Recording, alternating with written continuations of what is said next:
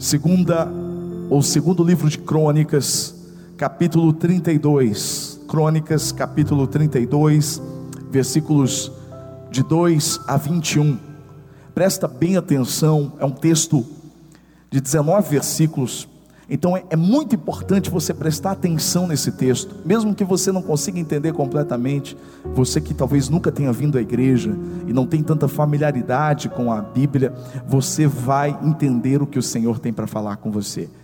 Então, segundo livro de Crônicas, capítulo 32, versículos de 2 a 21, diz assim: Quando Ezequias viu que Senaqueribe pretendia guerrear contra Jerusalém, consultou os seus oficiais e os comandantes do exército sobre a ideia de mandar fechar a passagem de água das fontes do lado de fora da cidade.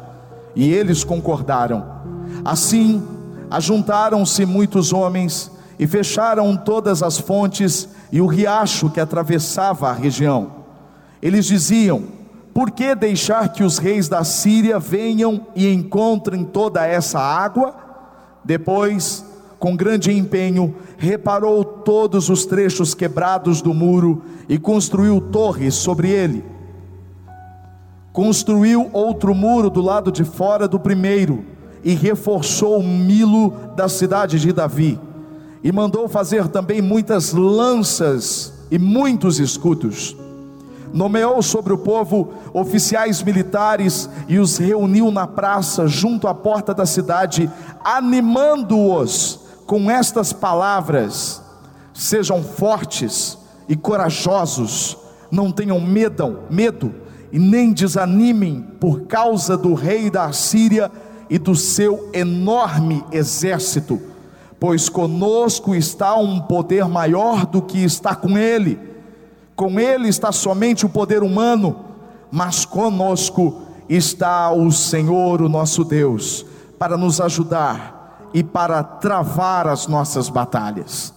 E o povo ganhou confiança com o que disse Ezequias, rei de Judá. Mais tarde, quando Senaqueribe, rei da Assíria, e todas as suas forças estavam sitiando Laquis, mandou oficiais a Jerusalém com a seguinte mensagem a Ezequias e a todo o povo de Judá que morava lá.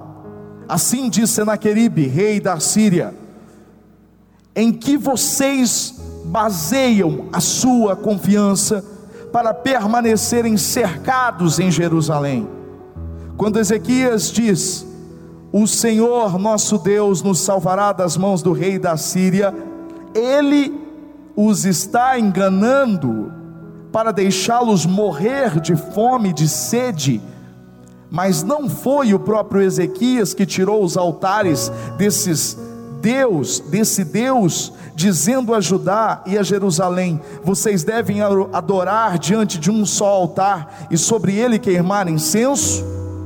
Vocês não sabem o que eu e os meus antepassados fizemos a todos os povos das outras terras?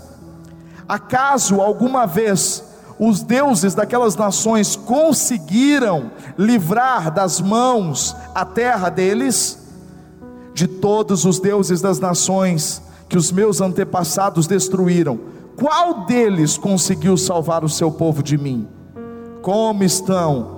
Como então o Deus de vocês poderá livrá-los das minhas mãos? Portanto, não deixem Ezequias enganá-los ou iludi-los dessa maneira. Não acreditem nele, pois nenhum Deus de qualquer nação ou reino jamais conseguiu livrar o seu povo das minhas mãos ou das mãos dos meus antepassados. Muito menos o Deus de vocês conseguirá livrá-los das minhas mãos.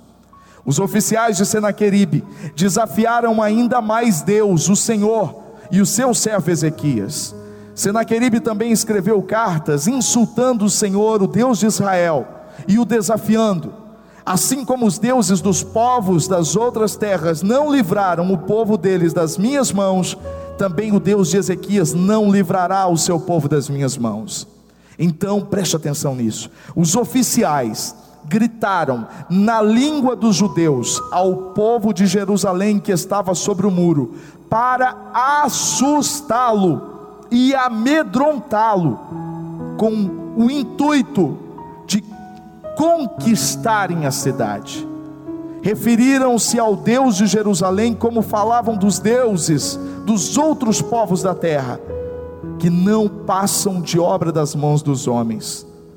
Por tudo isso, o rei Ezequias e o profeta Isaías, filho de Amós, clamaram em oração aos céus, e o Senhor enviou um anjo que matou todos os homens de combate e todos os líderes e oficiais no acampamento do rei assírio, de forma que se retirou envergonhado para sua terra.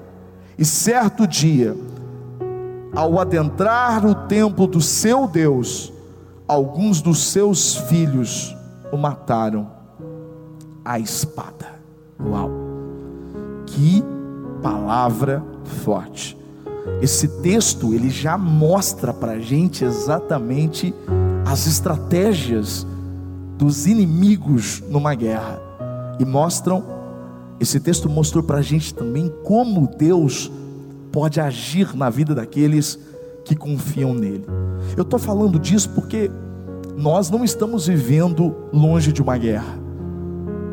Isso que acontecido nos últimos dias é um cenário de guerra.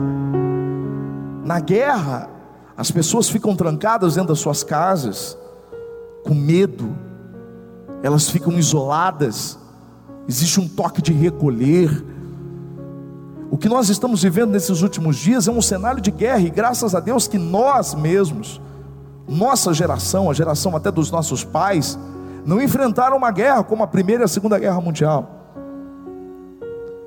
Isso para nós então é tudo muito novidade, até porque o nosso inimigo nessa guerra é invisível, e o nosso maior temor é que ele entre na nossa casa. Por isso nós tomamos e temos tomado medidas cada dia mais para lutar contra um vírus, um inimigo que a gente não consegue ver, que pode estar em pessoas que nós amamos e que por isso nós evitamos agora. É um cenário de guerra, mas uma guerra que vai além de armas, é uma guerra, como nós ouvimos aqui hoje, através da palavra que a pastora ministrou uma guerra interna, uma guerra psicológica, uma guerra emocional, porque são tantas vertentes, são tantas vozes. Uma voz dizendo, faça isso, o outro diz, não faça isso. Uma voz dizendo, vá por aqui, o outro diz, vá por aqui. E nisso tudo nós nos perdemos e entramos em guerras difíceis de serem travadas. Quando a gente olha para o texto que nós acabamos de ler, nós vamos ver a história de um rei chamado Ezequias. Ezequias fez o contrário do que o pai dele tinha feito. Ele consertou a casa. Ele tirou os deuses falsos de Israel estabeleceu o templo, abriu as portas do templo. Ele restabeleceu o culto ao Senhor e por ter feito tudo de forma fiel ao Senhor, um grande adversário temido no mundo antigo, Senaqueribe, o rei da Síria. Ele e todos os antepassados tinham uma fama terrível. Por onde eles passavam, eles deixavam destruição. É por isso que esse inimigo que se levanta contra a gente hoje, aliás, são vários, Talvez o seu inimigo não seja nem o coronavírus. Talvez o seu inimigo seja a crise que o coronavírus está provocando. E nós sabemos que por onde o coronavírus passou, ele deixou um rastro de morte. Ele tem uma fama, e por essa fama se levantou uma guerra contra ele nesse país. Porque ele passou pela Itália, deixou mortos. Ele passou pela China no começo, deixou mortos. Tem deixado mortos nos Estados Unidos, e em tantos outros países que tem enfrentado. Mas nós também conhecemos o outro inimigo, que uma outra vertente tem nos, nos levantado para a questão: o inimigo crise econômica. Nós sabemos que a crise financeira tem matado muitas pessoas ao longo de centenas de anos. Pessoas morrendo de fome, pessoas morrendo por causa da desigualdade. Então, se de um lado eu tenho um vírus mortal, um vírus que pode que pode me matar, pode matar alguém da minha família, do outro eu tenho uma crise. Então a gente fica no meio dessa guerra. E a gente não sabe qual é o nosso verdadeiro inimigo, se os dois são, qual que é melhor enfrentar e qual que não enfrentar, porque é uma guerra. E aí a gente olha para esse texto de Ezequias sendo ameaçado pelo rei chamado Senaqueribe, a gente pode aprender algumas coisas. A primeira coisa é que Ezequias ele não ignorou a guerra, ele viu, ele ficou sabendo dessa guerra e ele imediatamente se posicionou. Sabe qual é a maior tragédia de um cristão? É quando ele não se prepara para a guerra, seja ela qual for. Todos os dias nós vivemos guerras. O que muda são os inimigos. O que mudam são os inimigos. A gente luta, uma, uma, a gente tem uma guerra interna contra o pecado, contra o, o, a nossa carne, contra o nosso ego, contra tantas coisas que querem nos afastar todos os dias de Deus. Esses dois inimigos agora, tanto o coronavírus quanto a crise, são apenas mais dois inimigos em meio a tantos outros que a gente já tem. Você vive em guerra às vezes com o seu passado, você vive em guerra com você mesmo com, com o que você pensa, com seus traumas, com suas vontades. A gente vive em guerra. O problema nosso é quando a gente ignora essa guerra. Quando a gente ignora a guerra que quer atingir os nossos filhos, atingir o nosso casamento, atingir a nossa casa, atingir a igreja, atingir a gente.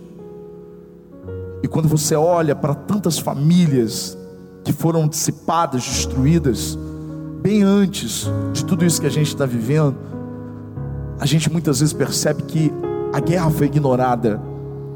E o fato de você ignorar a guerra não quer dizer que, que ela vai sumir, que ela vai desaparecer, como se você fechasse os olhos para tudo que está acontecendo, como se os problemas fossem ser resolvidos. Não, ei, psiu, você, ei, você foi chamado para guerrear.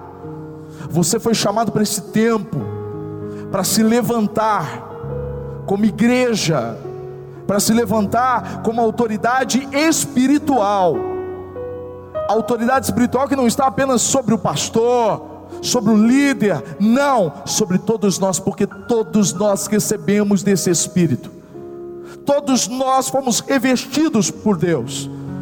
Então você precisa se levantar em guerra e entender a guerra que se alastra e que chega na sua casa todos os dias. Não ignore a guerra. Há uma guerra. Uma guerra que quer atingir a mente dos nossos filhos, roubar a inocência dos nossos filhos. Uma, uma guerra que vem para destruir a sua mente. Quando você levanta de manhã, você já é bombardeado, dizendo: você não vai conseguir pagar suas contas, você vai ficar doente, e faz você pensar tantas outras coisas. É guerra. Voltar a dormir não vai adiantar. Tomar um calmante não vai adiantar. Você precisa se colocar de pé e entender para que Deus te chamou. Você é soldado do Senhor. Nós precisamos nos levantar e não ignorar, nos posicionar, fazermos o que temos que fazer. Foi isso que Ezequias fez. Ele não omitiu, ele não ignorou, ele se posicionou e ele tomou algumas estratégias. Querido, se Deus não nos der estratégias para vencer essa guerra, seja contra o coronavírus, ou seja, contra essa crise econômica, nós nunca poderemos vencer. De verdade, porque nenhum líder mundial até agora apontou uma solução, nenhum. Os homens mais poderosos do mundo, o que eles estão fazendo é simplesmente contendo e fazendo aquilo que precisam fazer. Mas ninguém tem a solução. Ninguém. Nem para uma coisa, nem para outra. Esse é o momento da gente focar naquele que tem a solução. Sim, Deus. Deus nunca foi um assunto tão forte para você como precisa ser agora. Você precisa olhar para Ele e entender que o seu socorro só pode vir dEle. É Ele que vai nos dar as estratégias de guerra, é Ele que vai nos ajudar a vencer, a nos posicionar. E a primeira estratégia de Ezequias foi demais. Ele escondeu, ele guardou o que ele tinha de mais precioso no reino. A Bíblia diz, o texto que nós lemos, ele ficou sabendo que a guerra ia estourar, que um inimigo muito poderoso estava marchando em direção a eles. O que, que ele fez? Vamos esconder as fontes de água. Por quê? A água era o que eles tinham de mais precioso. A água valia mais do que o ouro. A água era mais preciosa do que tudo. E ali tinha um aqueduto, ali eles podiam comprometer a água da cidade, não apenas roubar a água, mas comprometer a água e matar todo o povo. Então o que, que ele fez? Ele guardou o que ele tinha de mais precioso. Olha para mim, presta atenção. Diante da guerra, você tem que guardar o que você tem de mais precioso. Agora, se o dinheiro é mais precioso para você, você guarda o dinheiro. Se a família é mais preciosa para você, você guarda a família. Mas eu tenho falado neste mês de foco, aquilo que o próprio Salomão disse em Provérbios capítulo 4, e ele mesmo não conseguiu fazer. Se tem uma coisa que nós precisamos guardar o nosso coração. Quando eu preguei essa palavra que nós não tínhamos ideia, agora, dias atrás, duas, três semanas atrás, nós não tínhamos ideia da necessidade de guardar o coração como nós estamos tendo agora. Deus já estava nos preparando desde o começo do ano. A gente não sabia, mas a gente começou esse mês falando de foco, falando da importância do jejum, falando da importância da oração, falando da importância de focar naquele que é a solução de todas as coisas. E nós entendemos nesses últimos dias que a única forma de nós preservarmos essa água dentro de nós, porque Jesus disse: aquele que crê em mim fluirão do seu interior rios de águas vivas. E a própria Bíblia diz: ele dizia a respeito do Espírito: Uau, o Espírito habita em você.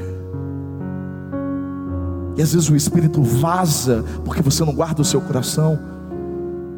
Você divide o seu coração com outras coisas que tomam o lugar do Espírito Santo. Diante de uma guerra, se tem uma coisa que você tem que guardar, é o seu coração. Quando eu falo o seu coração, é você guardar suas emoções é guardar os seus sentimentos, é guardar o centro do seu, do seu, do seu pensamento, porque a maior guerra é aqui, dentro de nós. Os nossos maiores inimigos não são o coronavírus nem a, a crise, mas é a gente mesmo. A gente se auto-sabota.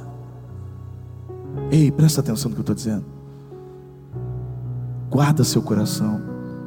Você está enfrentando uma guerra, você precisa estar com a sua saúde emocional intacta. Você precisa estar bem.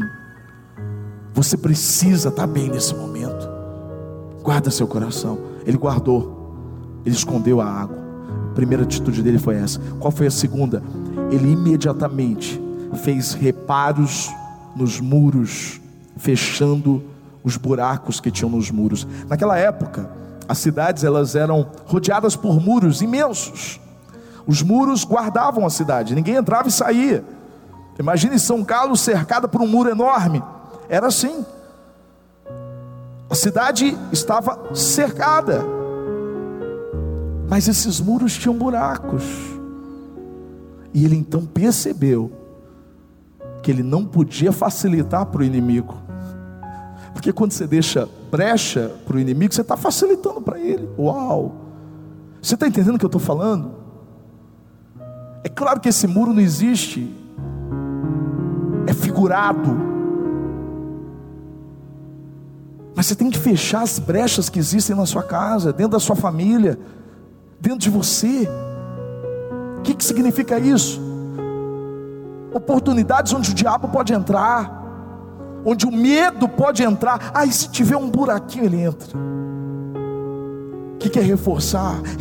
É, é guardar o nosso coração, levantar uma cerca com a palavra dEle, com a palavra do Senhor. Fecha as portas, tapa os buracos, repara o muro. Terceira atitude. Ele não investiu apenas em defesa, ele investiu também no ataque. Ele reparou o muro, construiu um outro muro, fez uma torre de vigia, defesa. Ele fez escudos, defesa. Mas a Bíblia diz que ele também, o rei, quando ficou sabendo que ele ia enfrentar uma grande guerra, ele mandou fazer, preparar lanças, ataque. Uma guerra não se vence só na defesa. Você também precisa atacar. Nossa, pastor, como que eu posso atacar? Eu vou atacar as pessoas? Não, a sua briga não é contra as pessoas. Efésios capítulo 6, versículos 13 a 17 diz assim: Por isso, vistam toda a armadura de Deus, para que possam resistir no dia mal e permanecer inabaláveis depois de terem feito tudo. Assim mantenham-se firmes, cingindo-se com o cinto da verdade vestindo a coraça da justiça e tendo os pés calçados com a prontidão do evangelho da paz. Presta atenção. Além disso, usem o escudo da fé, proteção, defesa, com o qual vocês poderão apagar todas as setas inflamadas do maligno. Usem o capacete da salvação. O que é isso? Defesa. E agora, e a palavra do Espírito, na verdade, e a espada do Espírito, que é a palavra de Deus. Espada é o que? É apenas defesa ou é ataque? A palavra de Deus, que vem através do Espírito Santo, oh meu Deus, isso é o que você vai atacar. Você vai atacar todo o medo que vem. Não, não, não pode parar o medo diante de você, porque não resiste a palavra de Deus. Toda vez que o medo vier diante de você, está escrito. Está escrito: não temos, porque eu te ajudo, eu te fortaleço, eu te sustento com a minha destra fiel. Toda vez que o medo vem sobre mim, eu tenho que entender que maior é aquele que está comigo do que aquele que está no mundo. Foi isso que ele fez na quarta, a quarta estratégia dele. Ele, ele se preparou, mas ele preparou as pessoas que estavam em volta dele, preparou o exército dele. Como que ele fez isso? Encorajando, ele encorajou a todos olharem para Deus e não para as ameaças. Olha o que esse homem, Ezequias, disse: sejam fortes e corajosos. Ele está dizendo isso para o povo. Não tenham medo nem desanimem por causa do rei da Síria e do seu enorme exército. Perceba que ele não está ignorando, ele não está, ele não está, ele não está menosprezando, ele está dizendo: ó, não tenham medo, não fiquem desanimados por causa do rei da Síria e do seu enorme exército. Ele está dizendo: eu reconheço, é um enorme exército, eu reconheço que é o rei da Síria, ele é poderoso, mas, olha o que ele diz na sequência: Uau, meu Deus, qual que é o motivo de você não temer? De você entender que Deus está com você nessa guerra? Ele diz assim: olha, pois conosco está um poder maior do que o que está com ele. Uau! Com ele está somente o poder humano, mas conosco está o Senhor, o nosso Deus, para nos ajudar e para travar as nossas batalhas. Ei, o seu Deus é maior do que qualquer crise. O meu Deus, Ele é maior do que qualquer vírus. Meu Deus é o Deus que criou todas as coisas, que disse: haja luz, e houve luz. Não há uma só coisa que ele tenha dito que não se cumpriu, porque a palavra da boca dele é o próprio Verbo que se fez carne. Jesus, por meio dele todas as coisas foram criadas. Entenda isso. Deus é maior. E é esse o nosso encorajamento, esse é o nosso papel. Irmãos, olha para mim. Não é tempo de você ficar preocupado e postando postando coisas na internet e se mostrando como alguém que não acredita. Ei, peraí! Ei, Deus te preparou como soldado para esse tempo. Nós temos um papel, principalmente nós, missão, encorajamento. Qual que é o nosso nome? Encorajamento. A nossa missão é encorajar. O encorajamento é um dos nomes do Espírito. O Espírito Santo, que é o Paracletos, que, que significa um encorajador. Ele habita em nós. Para com isso. Seja um encorajador em tempos de crise. Tem um monte de gente esperando você abrir a boca para encorajar elas. Esse não é o nosso papel. Fugir. Você tem que encorajar. As pessoas não entendem, né? Vira uma confusão. Quando o presidente da República hoje assinou um decreto, foi publicado hoje, dizendo que as igrejas são tidas como essenciais e por isso podem estar abertas. Isso não quer dizer que nós podemos fazer culto, porque isso geraria aglomeração de pessoas e aglomeração de pessoas contraria as normas, mas o que ele está dizendo é a necessidade da igreja num momento como esse. E, e faz sentido. A igreja não precisa fazer um culto mais aberto para todo mundo, a gente tem que respeitar, mas eu não posso deixar de ser igreja. O meu papel é encorajar. O meu papel é dizer, oh, ei, para de olhar para onde você está olhando e olha para Deus. É para isso que eu nasci, é para isso que você nasceu. É para apontar para o lado certo. De pegar a cabeça e dizer assim: para de olhar aqui e olha para cá. Olha para o seu Deus, Ele é maior. Ele é maior do que todos esses problemas que se levantam contra a gente. C.S. Lewis já ouviu falar dele? Um dos autores cristãos mais lidos do século. C.S. Lewis tem uma história fantástica. Ele se alistou na Primeira Guerra Mundial, ele lutou na linha de frente. Ele era ateu, mas ele, apesar de todo conhecimento, professor, ele filósofo e tantas coisas, esse homem, ele se abriu, ele foi tocado por Cristo. E ele contribuiu de uma forma tão significativa com o cristianismo e ainda tem contribuído mesmo depois de morto com as suas obras. Mas na Segunda Guerra Mundial, C.S. Lewis, ele foi convidado a fazer um programa de rádio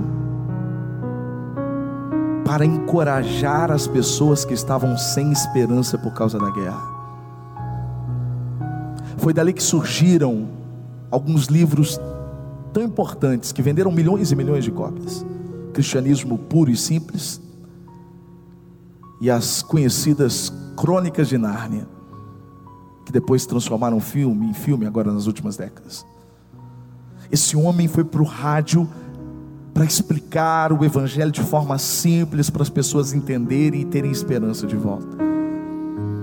Irmãos, a gente precisa de novos C.S. Lewis hoje. A gente precisa de pessoas que, em meio à guerra, tenham a coragem de declarar Cristo como a solução.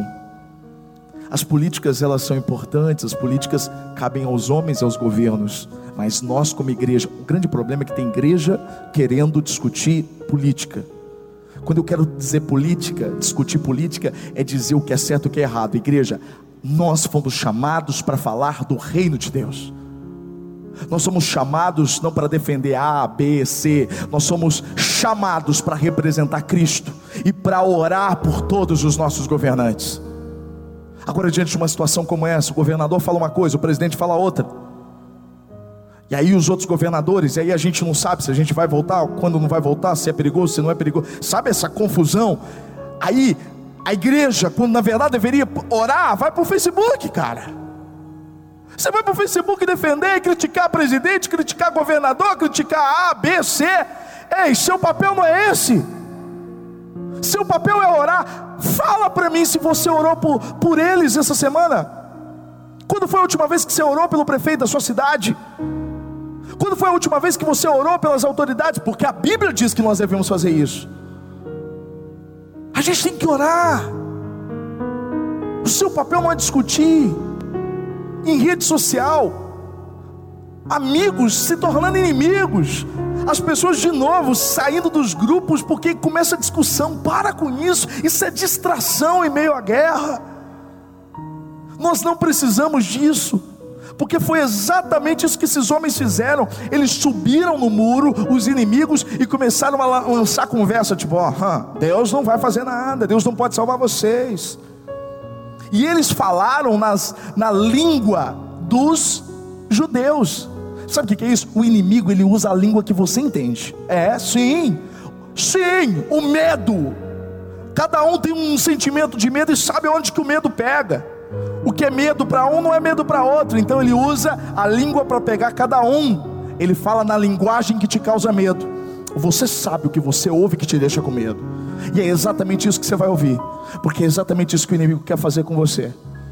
Então ele usa essas distrações todas, quando na verdade nós deveríamos estar unidos, quando na verdade nós deveríamos não lutar por uma placa, por um partido, mas nós deveríamos lutar pelo um reino, lutar pelo nosso país, lutar para que o, o Senhor estabeleça o reino dele sobre esse país. Não estamos falando de religião, nós estamos falando de algo muito maior do que isso. Mas não, vai discutir, vai discutir.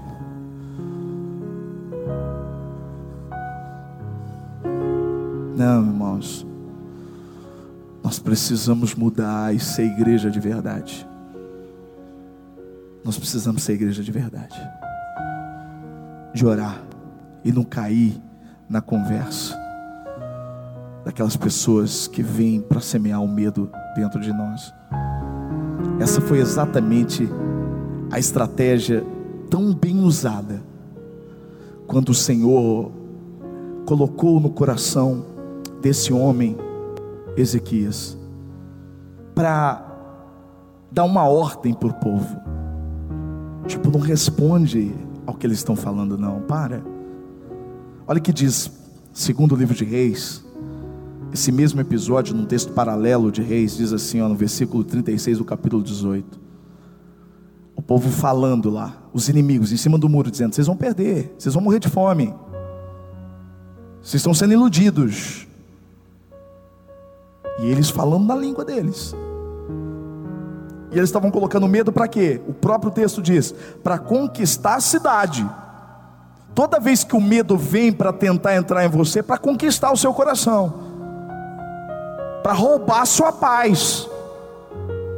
E olha que diz o texto: mas o povo permaneceu calado e nada disse e nada disse em resposta, pois o rei tinha ordenado: não lhe respondam. Que atitude sábia do rei. Você não tem que dar resposta para o medo, você não tem que parar para ouvir e justificar as palavras do inferno. Você não precisa disso. Guarda o seu coração. Se as palavras vêm para te provocar medo, deixa elas, elas não vão entrar em você.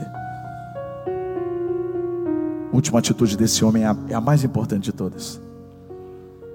Ezequias foi até Isaías, o profeta da época.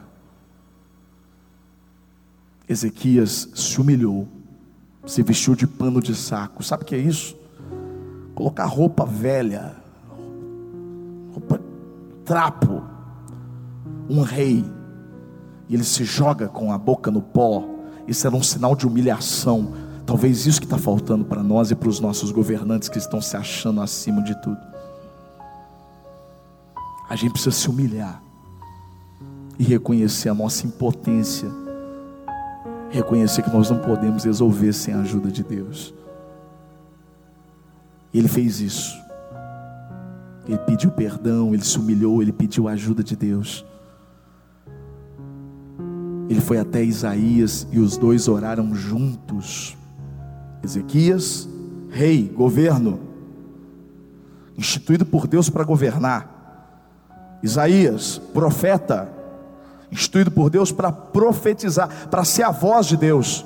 Os dois juntos, orando pela mesma causa. É um sonho, né? Que nós possamos, como igreja, orar com os nossos governantes, de falarmos a mesma língua, de buscarmos o mesmo Deus, de buscarmos pelos mesmos interesses de todos. Eles oraram, e a Bíblia diz que Ezequias pegou a carta que ele tinha recebido, todas aquelas ameaças, todas aquelas acusações, e ele levou para a presença de Deus e disse: Ó, está aqui, ó, está aqui toda, todas as ameaças. Está dizendo que o Senhor não vai nos salvar. Está dizendo que o Senhor não é Deus, que nenhum Deus pode salvar as outras nações que eles destruíram. Está aqui, Senhor. É como você, quando entende mesmo, vai para a presença de Deus e diz assim: Ó Senhor, está aqui, ó.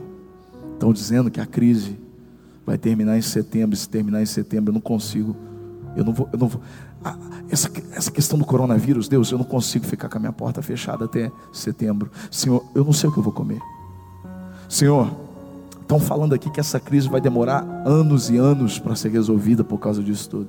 Estão falando isso, isso, isso, isso. Estão falando isso, isso, isso. Estão falando isso, isso, isso. Que tantas pessoas vão morrer. Senhor, está aqui.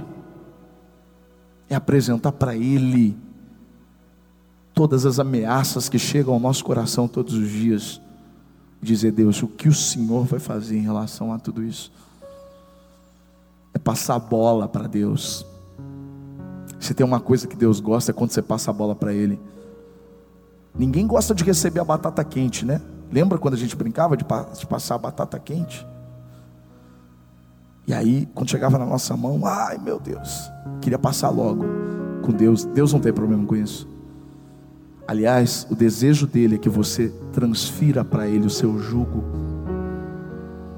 que você transfira para ele as suas preocupações, porque o que é problema para nós não é problema para ele. O que era problema para Isaías e para Ezequias, o rei, não era problema para Deus. Tanto que Deus ouviu a oração e disse: zomba desse inimigo. Eu vou pôr um anzol no nariz dele, um freio na boca dele. Sabe o que é isso? Naquela época, os reis que eram vencidos, eles eram expostos e envergonhados dessa forma. Um gancho era colocado, eles eram puxados e, e mostrados como um troféu de vitória. O que Deus estava dizendo, eu, Ele mexeu comigo, eu vou entrar nessa história. Ele está dizendo que nenhum Deus pôde mudar essa história, e que ninguém pôde impedir de, dele fazer o que fez até agora, mas eu vou mudar essa história. E ele diz para Ezequias: zomba dele, zomba dele, porque eu vou fazer ele voltar pelo caminho de onde ele veio. E a Bíblia diz que naquele dia, assim como nós ouvimos agora há pouco, a pastora dizendo que Deus enviou um anjo quando Daniel estava preso com os seus medos e os seus leões, os leões estavam ali prontos para devorá-lo, mas o anjo fechou a boca dos leões. O anjo, esse mesmo anjo foi enviado por Deus, e a Bíblia diz que naquela noite, ele destruiu todos os inimigos, 185 mil inimigos que se levantavam contra Ezequias. Deus pode resolver tudo isso numa noite. Deus pode resolver isso tudo num estalar de dedos. E por que, que Ele não fez? Talvez porque a gente precisa buscar Ele mais. Talvez porque a gente precisa reconhecer que só Ele pode fazer. Talvez porque a gente precisa deixar de ser orgulhoso e confiar naquele que fez todas as coisas. Esse é o meu desejo nessa noite. Que você entenda que você está em meio à guerra. E para vencer essa guerra você precisa se posicionar. Você precisa se posicionar, você precisa guardar o que você tem de precioso. Você precisa fazer os reparos para que o inimigo não entre. Você precisa investir na sua armadura, de revestir com a armadura de Deus, não apenas na defesa, mas no ataque. Você precisa se encorajar, encorajar as pessoas à sua volta. Você não deve responder às ameaças e dar voz, ouvidos ao medo, e você precisa principalmente se humilhar e clamar ao Senhor. Isso é o que nós, como igreja, precisamos fazer. Nós acreditamos que tudo isso vai passar. E quando tudo isso passar, o nome do Senhor será ainda mais glorificado. Porque a palavra de Deus diz que as nações vinham até Ezequias, porque ouviram falar que o Deus de toda a terra, o Deus de Israel, tinha lutado em favor deles. Eu creio que Deus está lutando em nosso favor. Feche os seus olhos onde você está.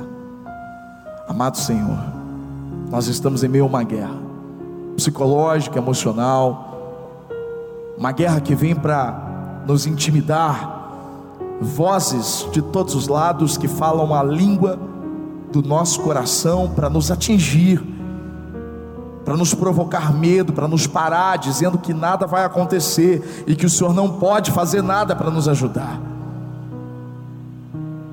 Mas como Ezequias fez, eu te apresento essa carta, com todas essas ameaças e com essas previsões. Deus, o homem faz previsões, mas o Senhor é o Deus imprevisível. O Senhor é o Deus imprevisível, e o próprio salmista diz: O meu futuro está nas tuas mãos. Nós repetimos essa fala. O nosso futuro está guardado nas tuas mãos. Por mais que os homens façam previsões, no final é a tua palavra que prevalece, é o teu propósito, é o teu plano que ninguém pode frustrar. Como igreja, ajuda-nos a levantar como voz de autoridade do Senhor para amar, para servir, para tomar todas as atitudes necessárias, mas nunca nos acovardar nunca deixar de encorajar, nunca ceder à pressão do medo. Faça com que o inimigo, Senhor, ele parta em retirada. Ouve a nossa oração.